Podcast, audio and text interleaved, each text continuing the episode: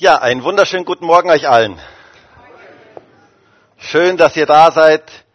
Und wie wäre es, wenn du mal um dich herum schaust, vor dich, hinter dich, seitlich von dir, einfach mal einen schönen guten Morgen sagst all den Leuten, die da so sind.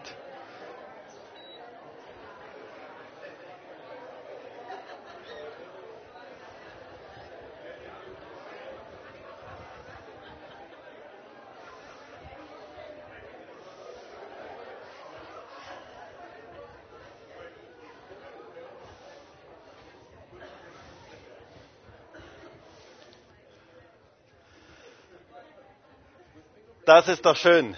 Und ich freue mich, dass ihr alle da seid. Und ich freue mich, dass heute so ein volles Haus ist. Draußen der Übertragungsraum ist auch richtig voll. Ähm, und das ist doch cool, oder? Wenn Gemeinde voll ist, wenn Menschen kommen, das ist doch etwas Geniales, oder? Ja, da sind noch ein paar freie Plätze. Ihr da hinten, ihr könnt gerne noch hier vorne hinkommen, fußfrei. Hier vorne traut sich halt keiner herkommen, weil die. Aber schön, dass ihr alle da seid. Und ähm, ich freue mich, dass wir so Gottesdienst gemeinsam feiern dürfen, Gott gemeinsam erleben dürfen, weil das ist eigentlich das Wichtigste, Gott gemeinsam zu erleben. Was macht einen guten Gottesdienst aus? Gott. Dass er uns begegnet, dass wir ihn erleben, das ist das Wichtige. Und ich möchte heute wieder in unserer Predigtreihe weitermachen und heute kommt der fünfte Teil. Wir sind ja in einer Predigtreihe, wo wir uns ein ganzes biblisches Buch miteinander anschauen möchten. Und zwar eins der schönsten biblischen Bücher, die es gibt, nämlich den Philipperbrief. Und der Titel dieser Predigtreihe heißt ja Freudevoll. Und der Philipperbrief ist ein Brief der Freude. Es geht um eine Freude, die mitten in den Schwierigkeiten und Herausforderungen des Lebens da ist.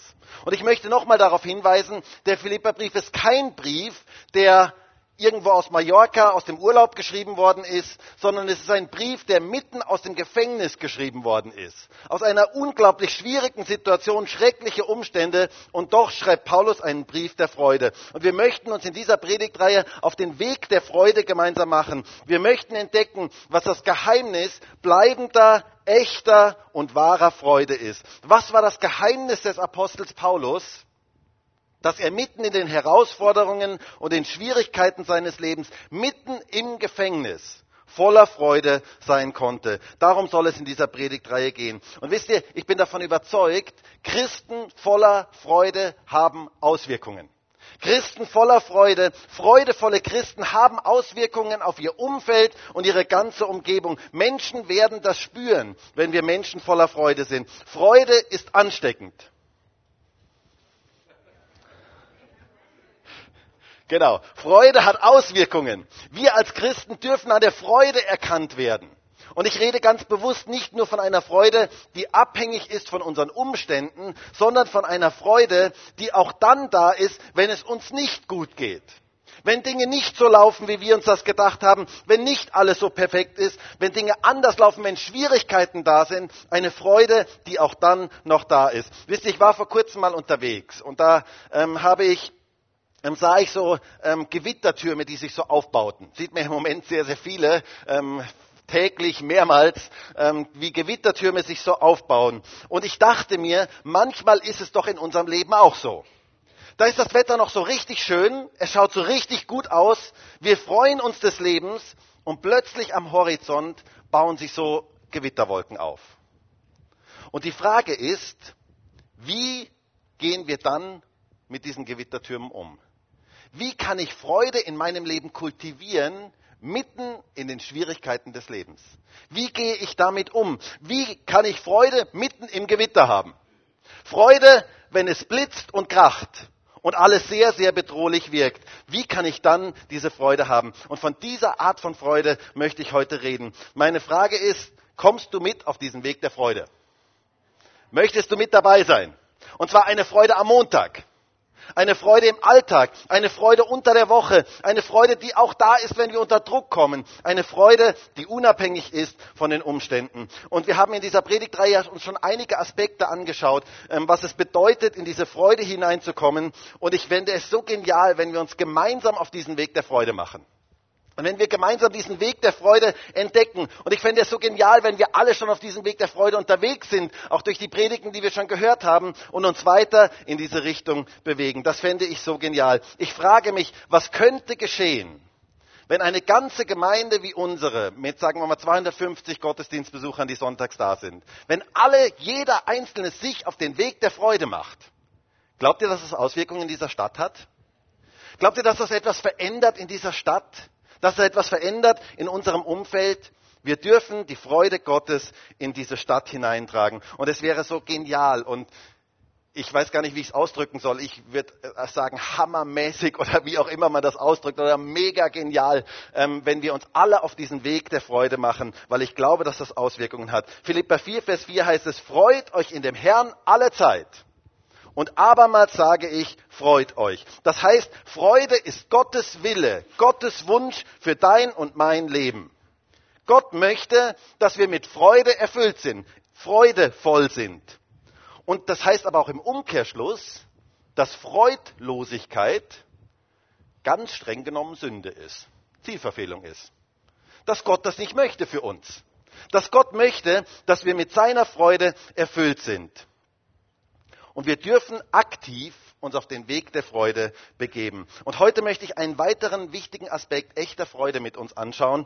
Und ich möchte heute über gute Beziehungen sprechen eine ganz wichtige Sache für Freude. Und der Titel heute lautet Freudevoll Teil 5 durch gute Beziehungen. Freudevoll durch gute Beziehungen. Wisst ihr, gute Beziehungen sind definitiv eine Quelle echter Freude. Wenn du gute Beziehungen hast, wenn du echte Freude erleben möchtest, dann hat das etwas mit guten Beziehungen zu tun. Das ist ein Grund echter Freude.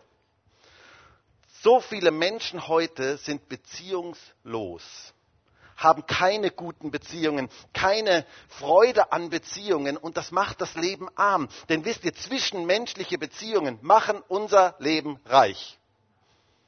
Weißt du das? Das ist so etwas Wichtiges, das zu wissen. Beziehungen können eine echte Quelle von Freude sein. Aber Beziehungen können auch eine Quelle für viel Leid sein.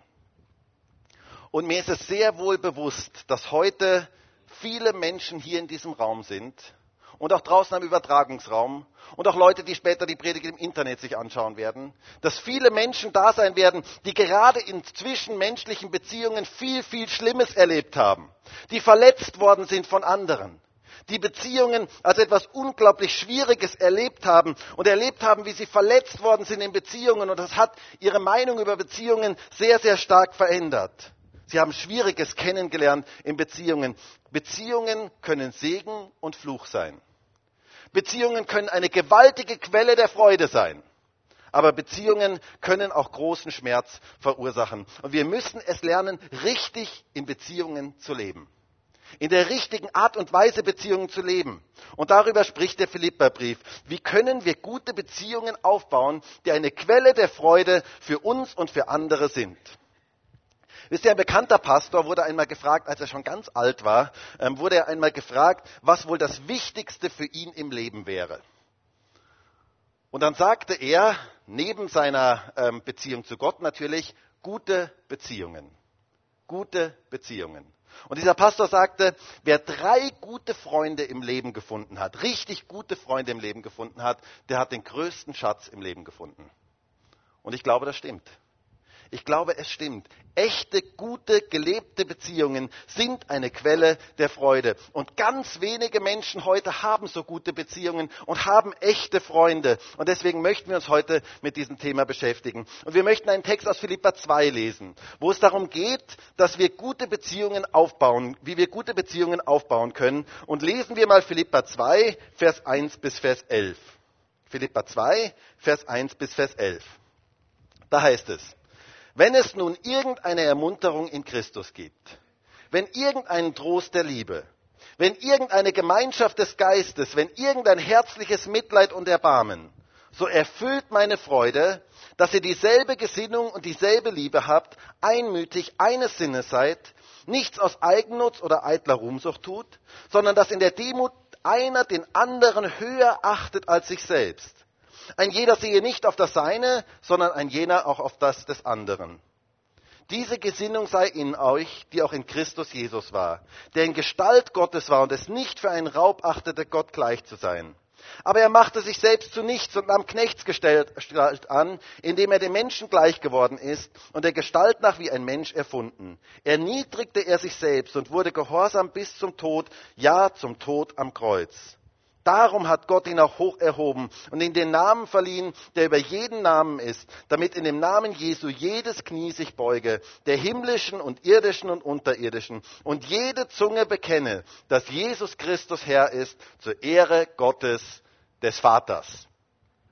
Halleluja. Ein gewaltiger Bibeltext.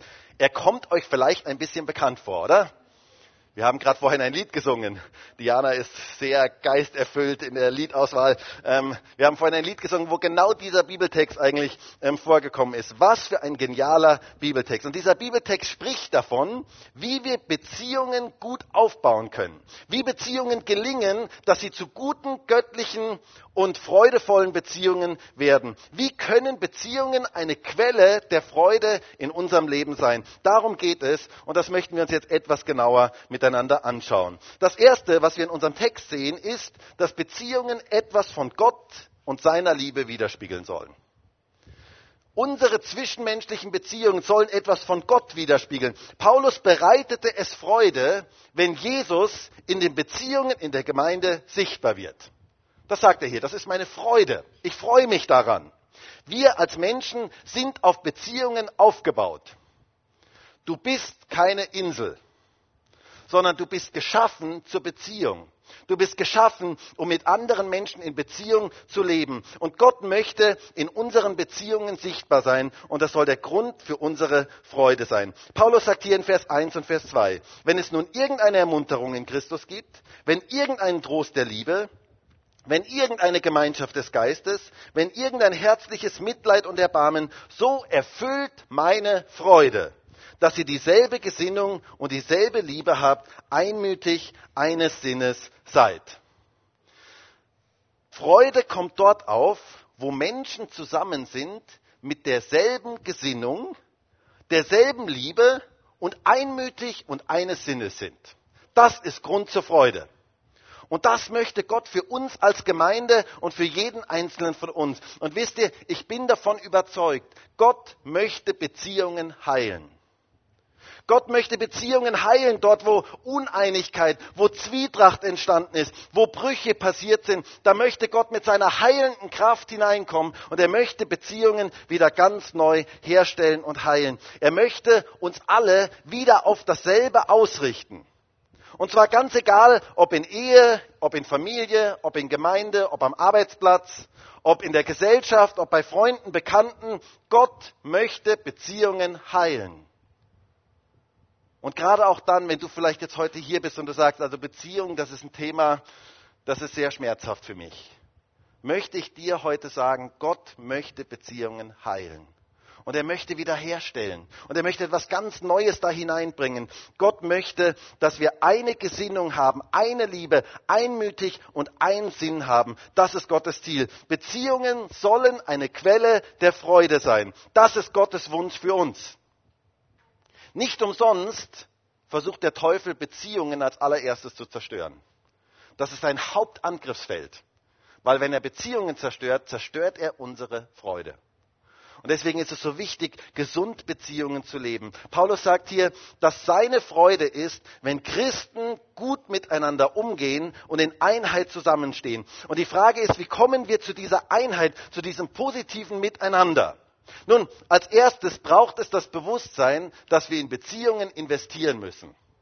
Wisst ihr, ganz viele Menschen heute nehmen sich keine Zeit für Beziehungen und wundern sich dann, dass Beziehungen kaputt gehen und wundern sich dann, dass Beziehungen nicht gedeihen können. Es ist so wichtig, dass man sich Zeit für Beziehungen nimmt. Nur dann kann es wirklich funktionieren. An der Einheit zu bauen braucht Zeit. Und das ist in der Ehe so, das ist in der Familie so, das ist in der Gemeinde so, das ist in, am Arbeitsplatz so. Dort, wo man in Beziehungen investiert, da kommt etwas Gutes dabei heraus. Das geschieht nicht von alleine, sondern es braucht unseren aktiven Einsatz. Beziehungen zu bauen ist etwas Aktives. Paulus sagt einmal in Epheser 4, Vers 3, da heißt es, befleißigt euch, die Einheit des Geistes zu bewahren durch das Band des Friedens. Das ist etwas ganz Aktives. Befleißigt euch. Das ist etwas ganz, ganz Aktives, die Einheit des Geistes zu bewahren, darauf aufzupassen. In Beziehungen muss man investieren. Wisst ihr eigentlich, was man tun muss, um eine Ehe zu ruinieren? Genau, gar nichts. Man muss nichts tun. Man muss eigentlich gar nichts tun. Das geht von ganz alleine. Das ist wie bei einem Garten. Dass ein Garten verwildert, geht von ganz alleine. Da musst du überhaupt gar nichts für tun. Und viele Menschen heute glauben, wenn sie nichts tun, dann haben sie doch nichts Falsches getan. Aber das ist ein Trugschluss. Gerade bei Beziehungen ist es ein Trugschluss. Das ist so ähnlich wie der, der Mann, der von seinem Chef gefeuert wird und ähm, der Chef sagt zu ihm, Herr Meier, Sie sind fristlos gekündigt. Und der, der Herr Meier sagt zu ihm, aber Chef, ich habe doch gar nichts getan. Und der Chef sagt, eben, das ist Ihr Problem, Sie haben nichts getan. Sie hätten etwas tun sollen. Und so ähnlich ist das in Beziehungen. Es ist so wichtig, dass wir investieren, dass wir da Zeit investieren. Damit Einheit entsteht, braucht es Investitionen. Und Paulus sagt, erfüllt meine Freude, dass sie in Beziehungen investiert. Es lohnt sich, in Beziehungen zu investieren. Wisst ihr, auf dem Sterbebett hat noch nie jemand gesagt, ich wollte, ich hätte noch mehr Geld verdient. Aber Millionen von Menschen haben auf Sterbebetten gesagt, ich wollte, ich hätte mehr Zeit in Beziehungen investiert. Ich wollte, ich hätte mehr Zeit in meine Kinder investiert. Ich wollte, ich hätte mehr Zeit in meine Ehe investiert. Ich wollte, ich hätte mehr Zeit für Freunde und Verwandte gehabt. Deswegen investiere in Beziehungen. Das ist die beste Investition, die es gibt. Wie kommen wir aber zu dieser Einheit, von der Paulus hier spricht? Es heißt ja, dass wir dieselbe Gesinnung und dieselbe Liebe haben sollen, einmütig eines Sinnes sein sollen. Und wie kommen wir zu dieser Einheit hin? Wie, was bedeutet diese Einheit eigentlich? Und ich möchte als erstes mal sagen, was sie nicht bedeutet. Diese Einheit, von der Paulus hier spricht, bedeutet nicht, dass wir über alles gleich denken, empfinden und überall dieselben Ansichten haben. Ich habe mir ja so in der Predigtvorbereitung gedacht, ich hätte das ja am liebsten gemacht, aber ähm, die Zeit fehlt uns leider dazu. Ich hätte so gerne ein Mikrofon heute genommen und wäre mal durch die Reihen gegangen und hätte euch über verschiedene Themen einfach mal befragt. Wisst ihr, da wären die unterschiedlichsten Meinungen rausgekommen. Was Leute hier in diesem Raum und auch draußen im Übertragungsraum, was Leute da so alles empfinden über verschiedene Sachen, das ist etwas ganz, ganz unterschiedlich. Da wären wahrscheinlich sehr, sehr kontroversielle Meinungen herausgekommen. Wir als Christen sind keine homogene Gruppe, die über alles gleich denkt. Gott sei Dank. Das will Gott nämlich auch gar nicht. Er hat uns nämlich sehr unterschiedlich geschaffen. Er hat jeden von uns ganz speziell und individuell geschaffen. Jeder von uns hat eine einzigartige, spezielle Lebensgeschichte, wie kein anderer. Deswegen haben wir auch unterschiedliche Ansichten, unterschiedliche Meinungen über verschiedene Dinge. Jeder hat einen individuellen Zugang zu verschiedenen Themen und jeder hat auch eine ganz spezielle Funktion in unserem Miteinander. Dem einen ist das wichtig, dem anderen ist das besonders wichtig. Und so ergänzen wir einander. Gott hat uns unterschiedlich geschaffen und begabt. Gott möchte keine Uniformität. So ist es, genau. Da, genau. Gott hat uns nämlich unterschiedlich geschaffen und begabt. Und wir als Christen sind nicht eine homogene Einheit, die über alles gleich denken. Aber wir brauchen eine Einheit in der Vielfalt. Das ist das, was uns die Bibel zeigt. Vielfalt ist ein Geschenk. Es ist ein Geschenk, dass wir unterschiedlich sind, aber wir dürfen auf dasselbe ausgerichtet sein. Das ist das, was Gott für uns möchte. Ich finde es ja alleine so genial, wenn ich über unsere Gemeinde nachdenke, wie viele verschiedene Nationen wir in unserer Gemeinde haben. Das ist doch genial, oder? Ist doch genial, wie bunt zusammengewürfelt wir sind. Da sind sogar Deutsche mit dabei die unterschiedlichsten Nationen, selbst exotische Nationen wie die Deutschen sind dort mit dabei. Ähm, ne, die unterschiedlichsten Nationen sind dort zusammen und das ist doch etwas absolut Geniales. Gott liebt die Vielfalt.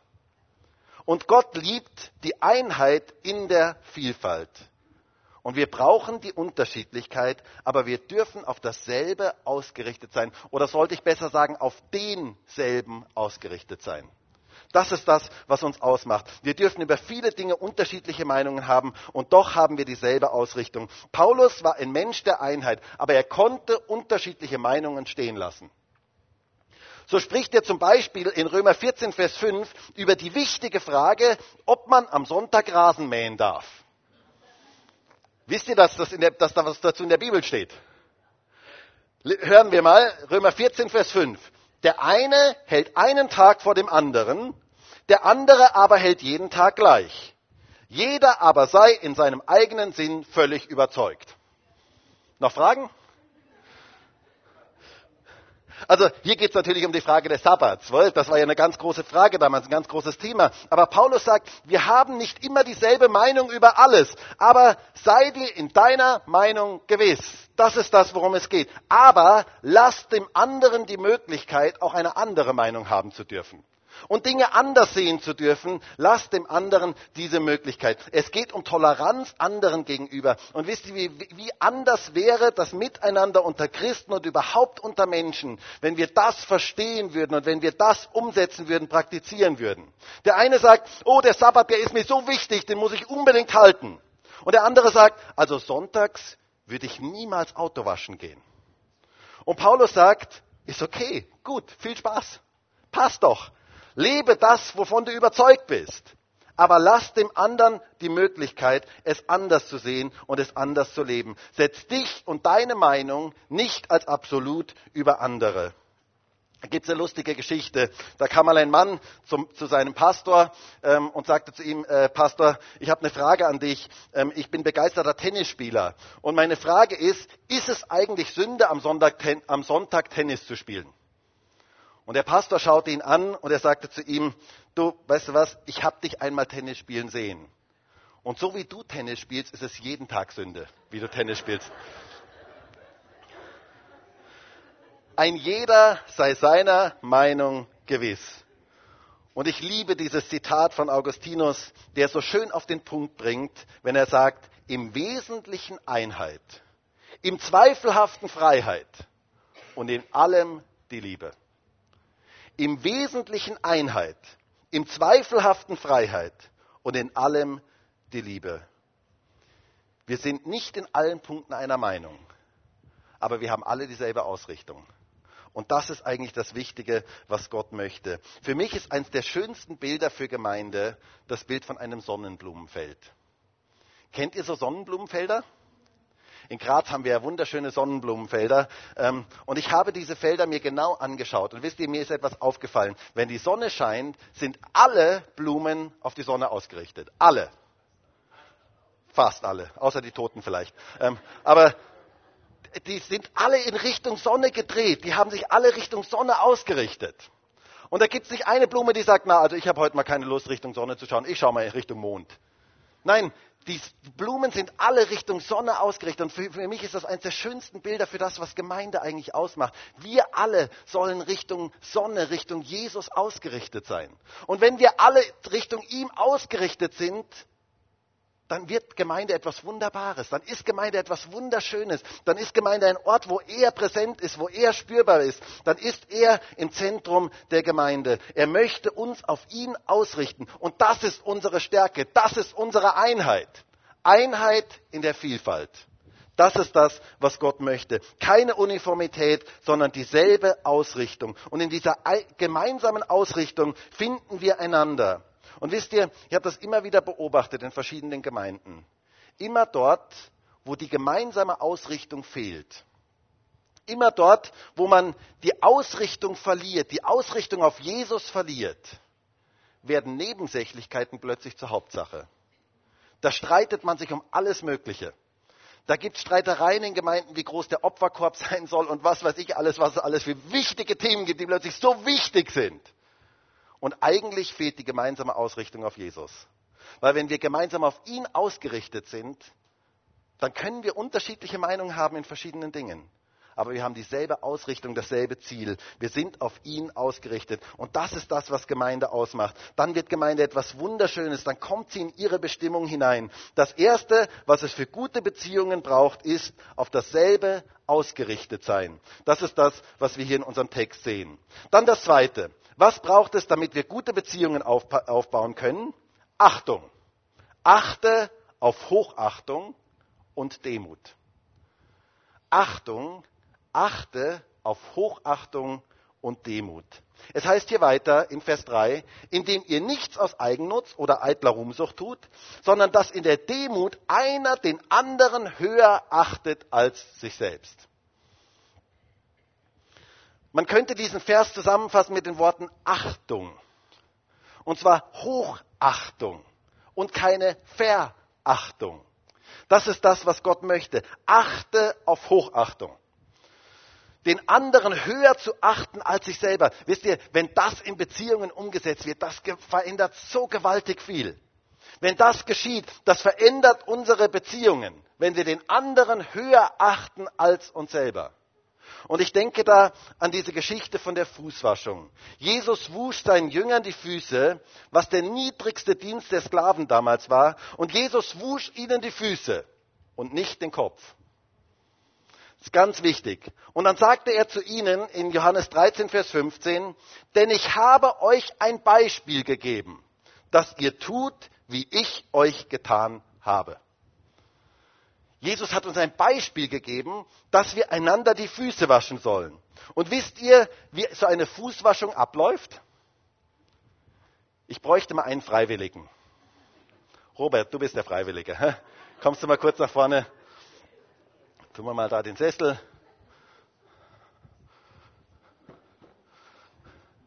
Bitte. Robert, ich wasche dir heute mal die Füße. Oder soll ich den Kopf waschen? Na, die Füße. Ähm, Trockentraining heute. so eine Fußwaschung. Ich möchte euch das mal so ein Trockentraining der Fußwaschung demonstrieren. Ähm, also Füße waschen kann man nicht von hier oben. Dass ich sage, okay, ich wasche jetzt mal die Füße. Passiert nichts, oder? genau. Also es kann, es kann nicht sein, dass ich irgendwo oben stehe und jemanden die Füße wasche. Es kann auch nicht sein, dass ich sage, Robert, zieh mal deine Schuhe aus und ich schau mal, dass ich dich die Füße wasche. Das kann auch nicht sein. Also Fußwaschung hat etwas damit zu tun, ganz nah bei dem anderen zu sein. Es ist etwas, wo ich ganz nah bei dem anderen bin. Und es kann auch nicht sein, dass ich so einen Krug nehme und dann sage, okay, ich wasche dir mal die Füße. Das, da geht bestens, bestenfalls der Kopf. Also ähm, da gehen die Füße nicht unbedingt. Was brauche ich, damit ich jemandem die Füße waschen kann? Demut, ganz genau, Demut. Ich muss nah zu demjenigen kommen, ich muss mich runterbeugen zu demjenigen, zu seinen Füßen und ich bin unter dem anderen. Ich diene ihm. Ich bin ganz bewusst unter ihm. Höher, ihn höher zu achten als mich selber. Das ist das, was Fußwaschung ist. Danke, Robert, du hast das super gemacht. Wow, genial. Und das sogar ohne Proben. Genial. Das ist das, was Fußwaschung ist. Fußwaschung bedeutet, ich beuge mich herunter, ich komme dem anderen ganz nah und ich diene ihm.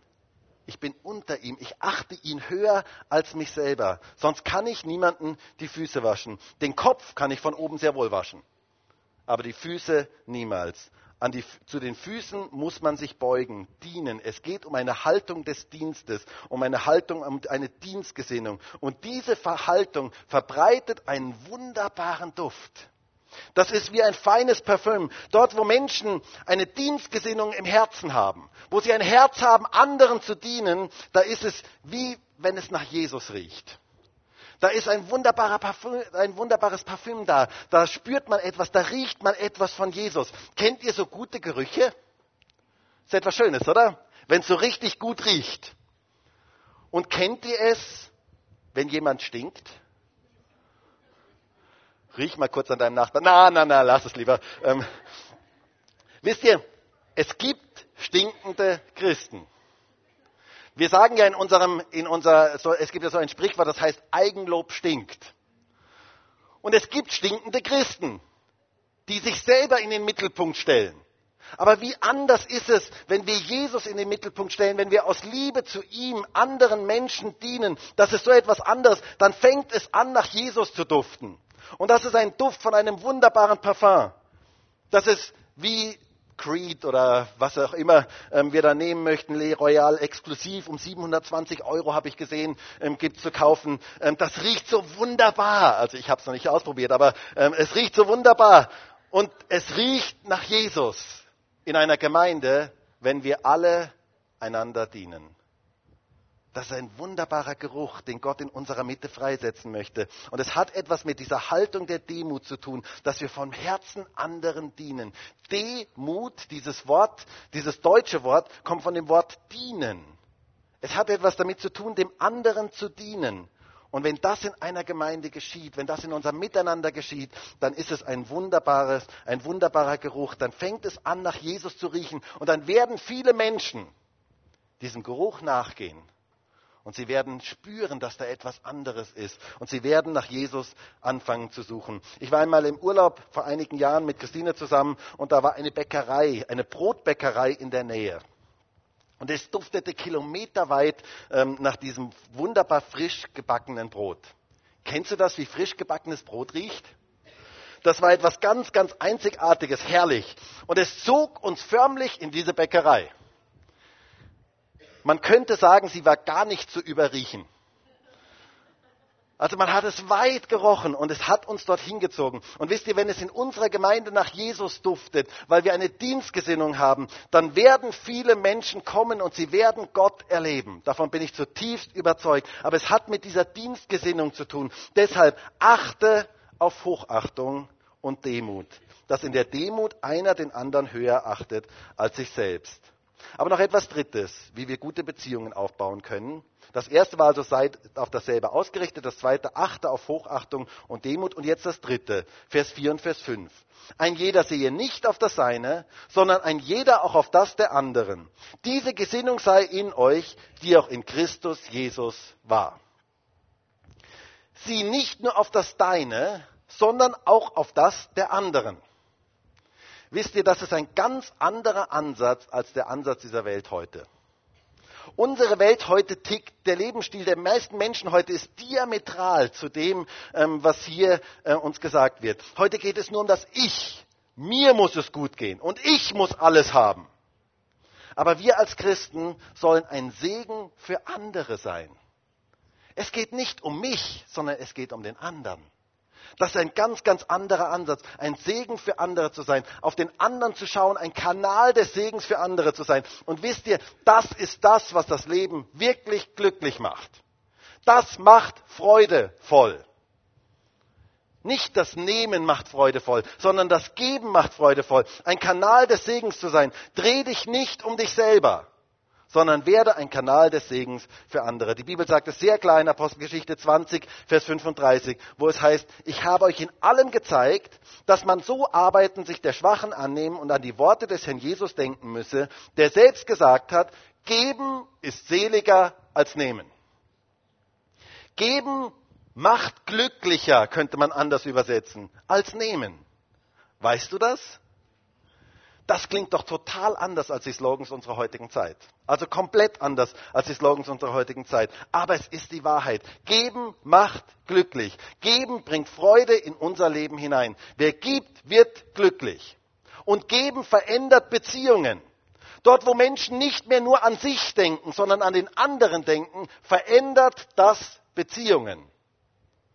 Und das ist so etwas Wichtiges, das zu erkennen.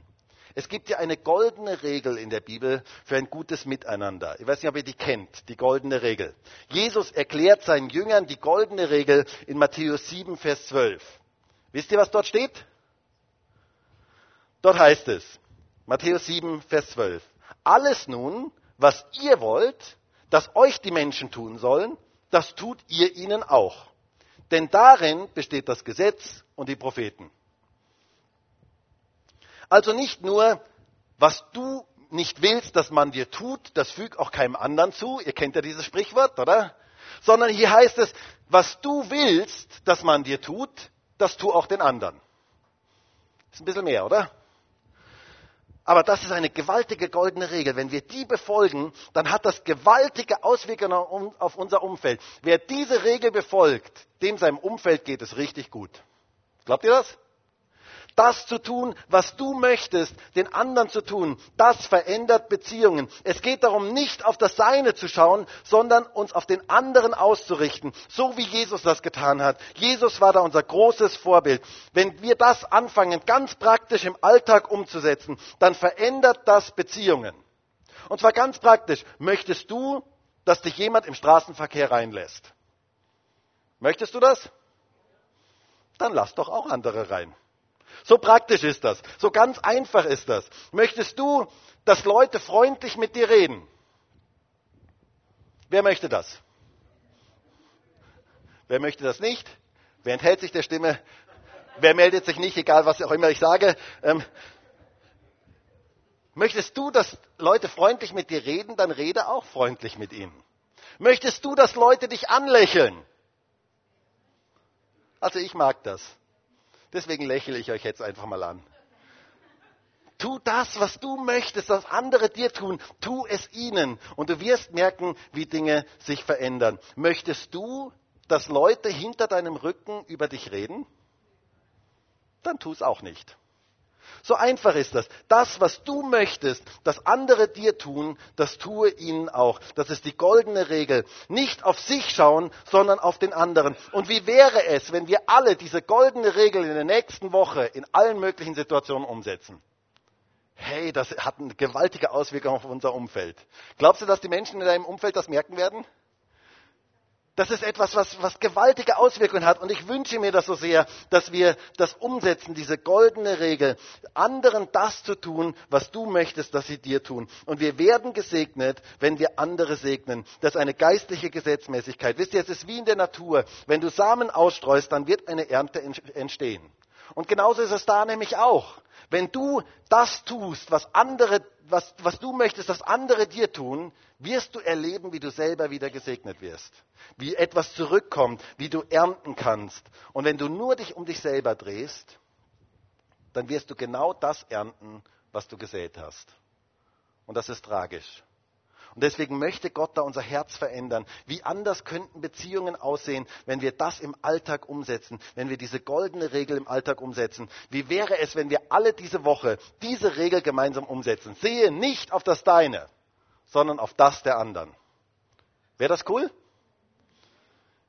Ich würde ja am liebsten sagen, wer möchte das umsetzen, aber ähm, ich hoffe, dass wir das alle umsetzen möchten und ich möchte uns jetzt nicht dazu verpflichten, aber ich fände es eine geniale Regel, ähm, wenn wir das in dieser Woche so umsetzen, ein Kanal des Segens in dieser Welt zu sein. Und dann endet unser Text mit diesen wunderschönen Worten, die eine gewaltige Verheißung sind, dass nämlich die Demut Jesu ihn eigentlich groß gemacht hat. Der Weg nach oben führt nach unten.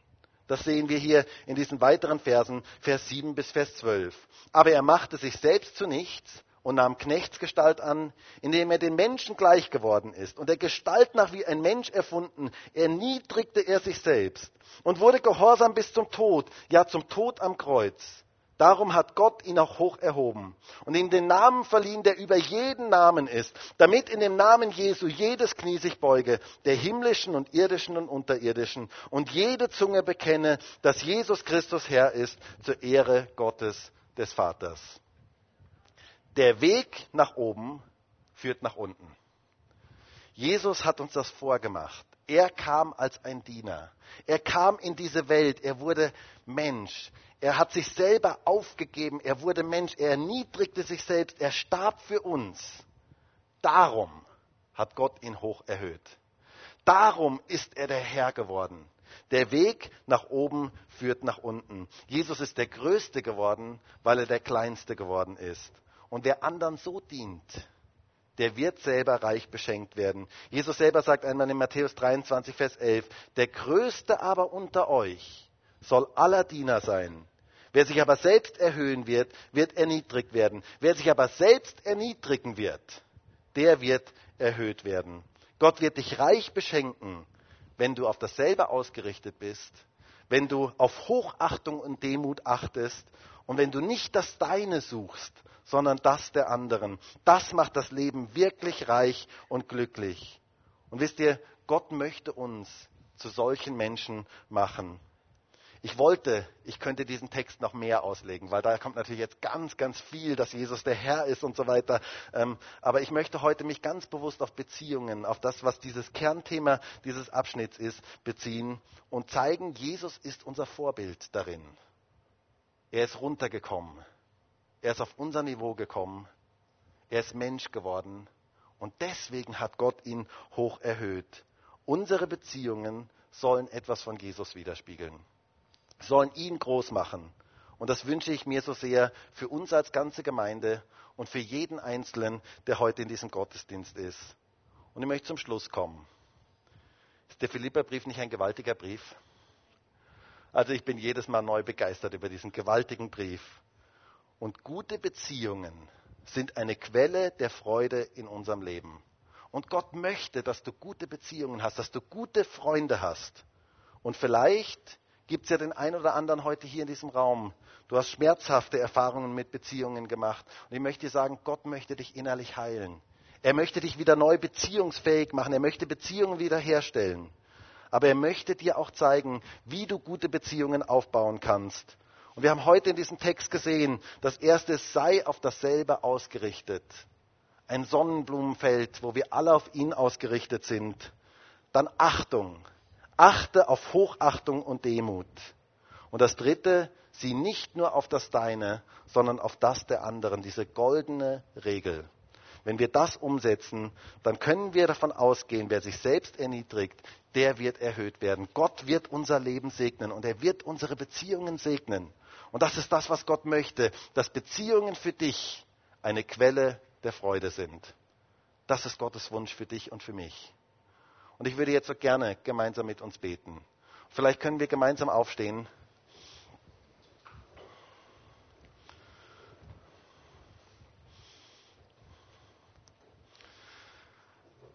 Herr Jesus, und ich danke dir dafür, dass du uns zur Beziehung geschaffen hast, zur Beziehung mit dir, aber auch zur Beziehung untereinander. Herr, und du wünschst dir so sehr, dass Beziehungen eine Quelle der Freude in unserem Leben sind. Und tatsächlich sind gute Beziehungen und echte Freunde eine gewaltige Quelle für Freude. Und ich bin so dankbar dafür, Herr, dass du uns in deinem Wort zeigst, was gute Beziehungen ausmacht. Und ich wünsche mir so sehr, dass wir das umsetzen können, ganz praktisch umsetzen können in dieser Woche, dass wir diese goldene Regel befolgen, dass wir nicht uns im Zentrum haben, sondern andere im Zentrum haben, dass wir für andere da sind, dass wir das tun, anderen das tun, was wir uns wünschen, dass sie uns tun. Herr, und ich bitte dich darum, dass du uns da ganz speziell gebrauchen kannst, dass wir auf dasselbe ausgerichtet sind, dass wir dieselbe Ausrichtung haben in aller Unterschiedlichkeit und an all den unterschiedlichen Meinungen, die wir haben dürfen, doch gemeinsam auf dich ausgerichtet zu sein. Und ich bitte dich darum, dass wir in Hochachtung miteinander umgehen, dass wir einander die Füße waschen, dass wir in Liebe miteinander umgehen, dass wir uns unter den anderen beugen, dass wir den anderen höher achten als uns selber und dass wir einander die Füße waschen können in einer Dienstgesinnung, dass wir einander dienen können in deiner Liebe. Herr, dein Wort sagt, dass du dann uns erhöhen wirst, dass der, der sich selber erniedrigt, dass der erhöht werden wird. Und ich wünsche mir so sehr, dass Beziehungen in unserer Gemeinde und Beziehungen überhaupt in unserem Leben eine Quelle der Freude sind. Und dass wir Menschen sind, die Beziehungen in einer guten Art und Weise leben können. Danke, Herr, dafür, dass du uns dazu gebrauchen möchtest. Danke dafür, Herr, dass du wirken möchtest, auch gerade in Beziehungen hinein. Und ich bete auch für diejenigen heute in diesem Gottesdienst, die Beziehungen als etwas Schmerzhaftes erlebt haben. Ich bitte dich darum, dass du Heilung schenkst, dass du mit deiner Heilung da hineinkommst und dass du Beziehungen wiederherstellst. Danke dafür, Herr, dass du das kannst, dass du hineinkommen kannst und heilen kannst und verändern kannst. Und ich bete auch für diejenigen, die vielleicht auch durch Zerbruch von Beziehungen beziehungsunfähig geworden sind, dass du da etwas ganz Neues wirkst, dass sie wieder beziehungsfähig werden. Danke dafür, Herr, dass du das wirken möchtest. Und ich wünsche mir so sehr, dass unsere Beziehungen eine Quelle der Freude sind in unserem Leben. Bitte wirke du das in jedem Einzelnen von uns. Danke dafür, Herr. Halleluja.